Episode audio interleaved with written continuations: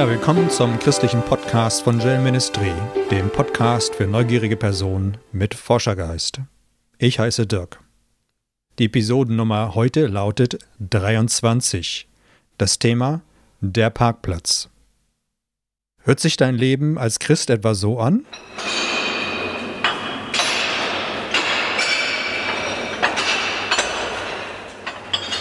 Oder hört es sich so an?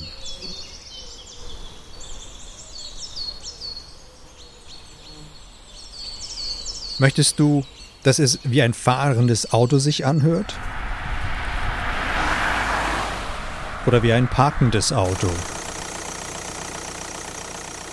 Steht dein christliches Lebensauto irgendwie auf dem Parkplatz? Fühlt es sich momentan so an, als ob dein Lebensauto geparkt ist? Nichts geht mehr? Der Motor läuft, aber du kommst nicht voran? Wenn der Motor läuft, aber du nicht vorankommst, dann kann ich dir eventuell einen Hinweis geben. Kann es sein, dass du geistlich im Gesetz stehen geblieben bist? Kann es sein, dass du gerade biblisch gesehen im Römerbrief 7 parkst? Lass uns mal sehen, was da steht.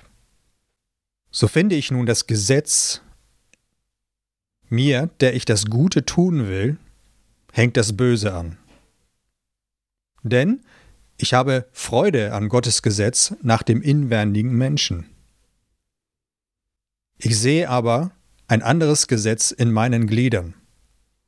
Das widerstreitet dem Gesetz in meinem Verstand und hält mich gefangen im Gesetz der Sünde, das in meinen Gliedern ist. Ich elender Mensch, wer wird mich erlösen von diesem Leib des Todes? Die Lösung? Auch in der Bibel, Römer 7. Dank sei Gott durch Jesus Christus, unseren Herrn. Wie drückt sich das Gesetz aus? Du versuchst alles unter Kontrolle zu haben, richtig? Du siehst aber, dass nicht alles kontrollierbar ist, auch Gott nicht.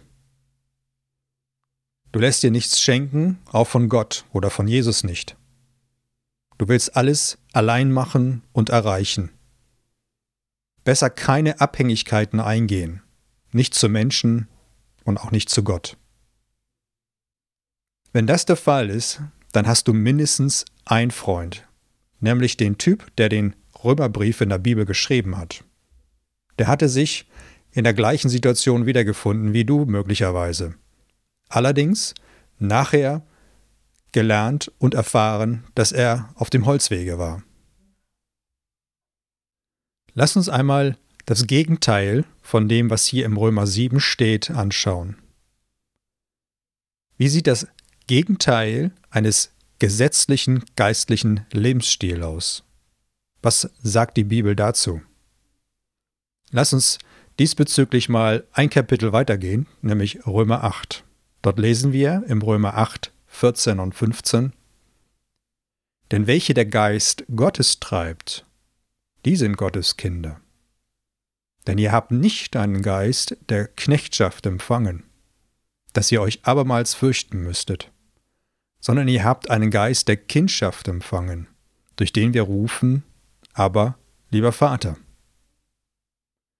Hier spricht der gleiche Typ davon, dass es wichtig ist, mit dem Heiligen Geist weiterzugehen, dem Heiligen Geist Raum zu geben.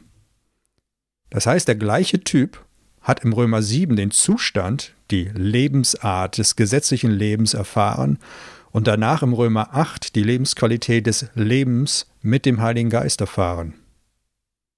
Was können wir von diesem Typen lernen? Hier auch Römer 8, 1 bis 2. So gibt es nun keine Verdammnis für die, die in Christus Jesus sind. Denn das Gesetz des Geistes, der lebendig macht in Christus Jesus, hat dich frei gemacht von dem Gesetz der Sünde und des Todes. Was können wir von diesem Mann oder diesem Typen lernen? Wir können lernen, dass es nicht das Gesetz ist, nicht die Methoden, nicht die Pläne, die frei machen, sondern der Geist Gottes. Das heißt, dass das Leben im Römerbrief Kapitel 8 der eigentliche Standard im Leben eines Christen sein soll. Aber wie kommen wir auf diese Ebene? Stichwort Transformation. Heutzutage nennt man diesen Übergang Transformationsprozess. Also der Übergang von einem Lebensstil des Gesetzes, wie es eben im Römerbrief 7 steht, in den Lebensstil der Gnade, des Beschenkenlassens, wie es im Römer 8 steht. Was sind die Fragen zum Transformationsprozess? Was ist das Ziel der Transformation? Wie kann so eine Transformation aussehen? Wie lange dauert so ein Prozess der Transformation? Und was ist schlussendlich der Preis einer Transformation?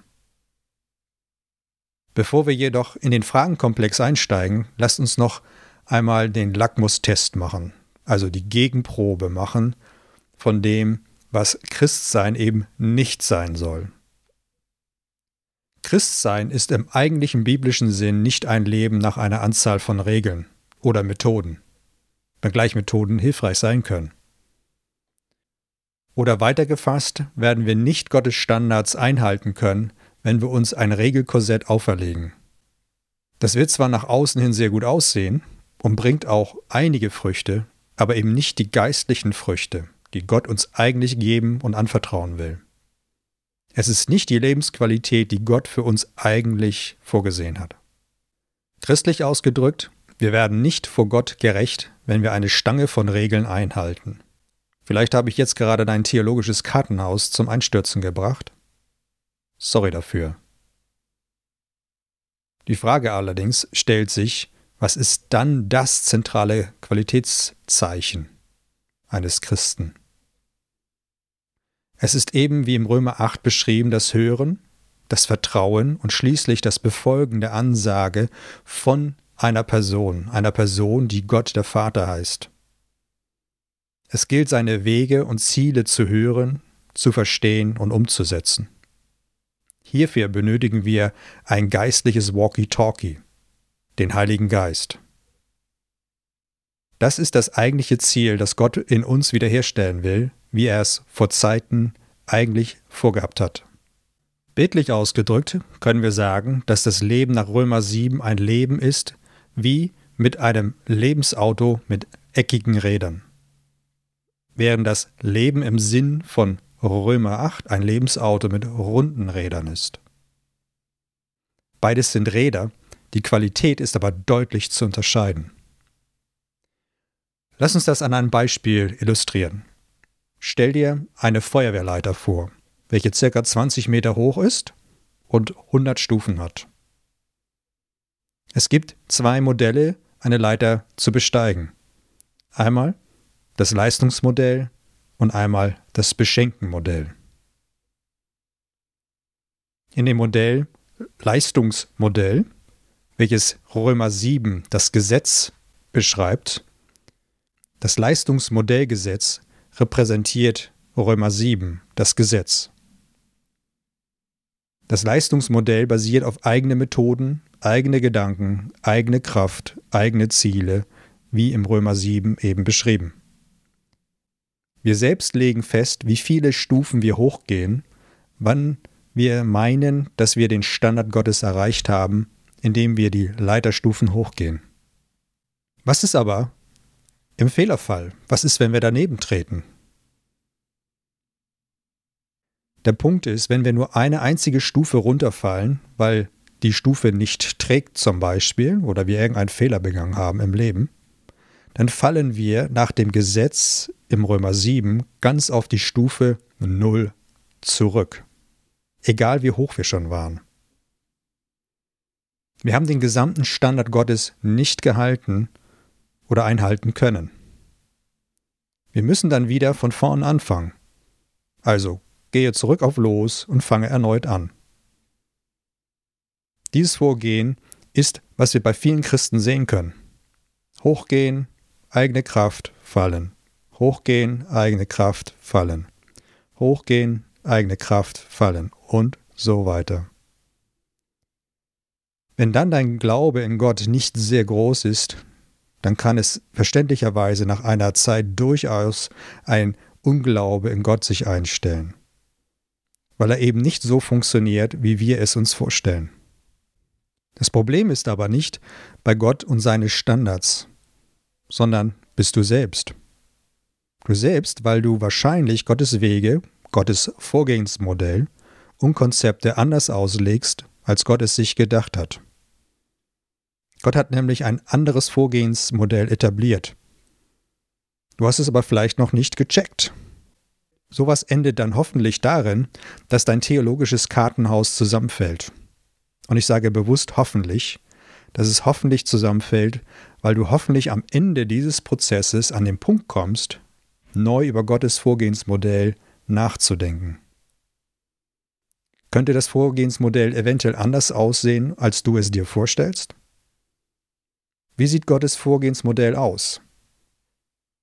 Nun, da können wir jetzt in Römer 8 drin einschauen, dieses Beschenkenmodell oder das Gnadenmodell, das Hören auf Gottes Stimme, auf seinen Heiligen Geist. Das Beschenkenmodell sieht so aus, dass du dich von jemandem abhängig machst. Jemand, der dir Instruktionen gibt, die gut sind. Jemand, der dich beschenken will. Jemand, der dir sagt, wie viele Stufen du eigentlich gehen sollst, um erfolgreich ans Ziel zu kommen. Wenn der jemand sagt, dass du in deinem Leben erst nur einmal zwei Stufen hochgehen sollst, und das sagen wir einmal für drei Jahre, dann ist das gut so. Dann reicht das. Da musst du nicht noch zwei weitere Stufen hochgehen oder versuchen hochzugehen. Dann bist du in den Augen dieser Person gerecht und im Einklang mit dieser Person. Mehr brauchst du nicht. Hast du das gehört? Mehr brauchst du dann nicht zu machen. Sollte ich jetzt wieder dein theologisches Kartenhaus zum Einsturz gebracht haben? Lass uns auch hier mal den Fehlerfall anschauen. Wenn du einen Fehlerfall hast, dann fällst du nicht wieder zur nullten Stufe zurück, sondern diese Person fängt dich auf. Und du sagst jetzt, hoppla, wie kann denn das sein? Warum kann die Person das? Weil diese Person bereits alle 100 Stufen nach oben erfolgreich bestiegen hat. Diese Person hat bereits den Preis oben erhalten. Also auf der hundertsten Stufe. Er ist dort angekommen. Und er hat bereits die Zertifizierung erhalten, dass er es nach oben geschafft hat. Er ist sozusagen ein geistlicher Bergführer. Oder, im Bild zu bleiben, ein Leiterführer. Er kennt den Berg oder die hundert Stufen. Deswegen kann diese Person jetzt alle Huckepack mit auf dem Weg nach oben mitnehmen, alle, die ihm vertrauen, wobei wir selbst die Stufen natürlich gehen müssen. Wenn wir aber einmal im Fehlerfall runterfallen, dann fängt diese Person uns auf und ermuntert uns erneut wieder die nächste Stufe zu besteigen. Wir fallen nicht bis auf die nullte Stufe zurück. Das ist das Beschenkenmodell. So, welches Modell willst du in deinem Leben implementieren? Welches Modell willst du verfolgen? Beschenken lassen oder Gesetzlichkeit? Römer 8 leben oder Römer 7 leben? Kleiner Hinweis. Auf der beschenkten Seite wartet ein gütiger Gott, ein gnädiger Gott, ein guter Hirte. Er will, dass du loslässt und ihm vertraust. Er will, dass du dich mit ihm verteust, wie ein Schiff am Kai. Das ist das eigentliche Geheimnis. So, lass uns einmal auflösen, was oder wer dieses Beschenkemodell repräsentiert. Die Person, von der wir gesprochen haben im Beschenkenmodell, heißt Jesus Christus. Es liegt an dir, ob du dich auf ihn, auf Jesus einlässt oder nicht. Die biblische Übersetzung des Ganzen ist, dass das Beschenkenmodell als Übersetzung mit Gnade umschrieben wird. Es bedeutet, sich im Vertrauen, dass Jesus lebt, sich auf ihn einzulassen. Das Beschenkenmodell ist wie oben beschrieben im Römer 8 nachzulesen.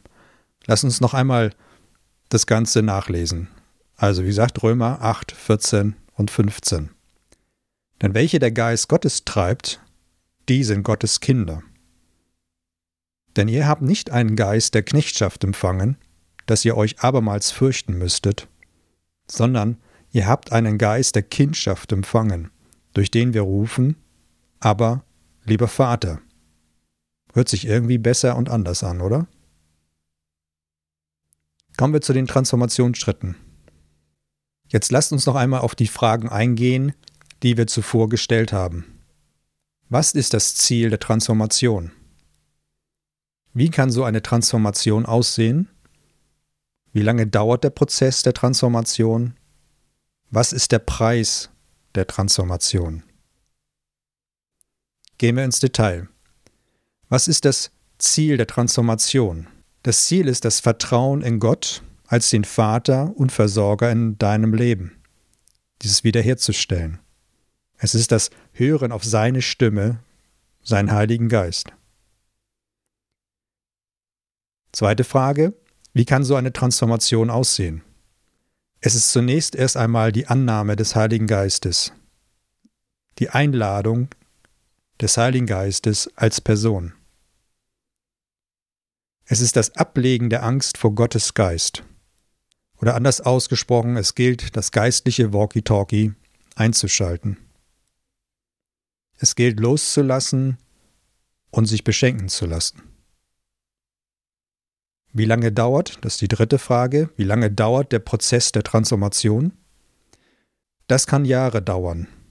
Es kommt darauf an, immer mehr der Stimme des Heiligen Geistes zu vertrauen. Das hängt auch viel damit zusammen, wie wir uns innerlich verändern lassen. Also anders ausgedrückt, wenn wir innerlich gleich bleiben und uns nicht verändern lassen, dann wird dieser Römer 8 Prozess schleppend vorangehen. Was ist der Preis der Transformation? Eines kann ich gleich vorwegnehmen, es ist nicht kostenlos, das ist klar.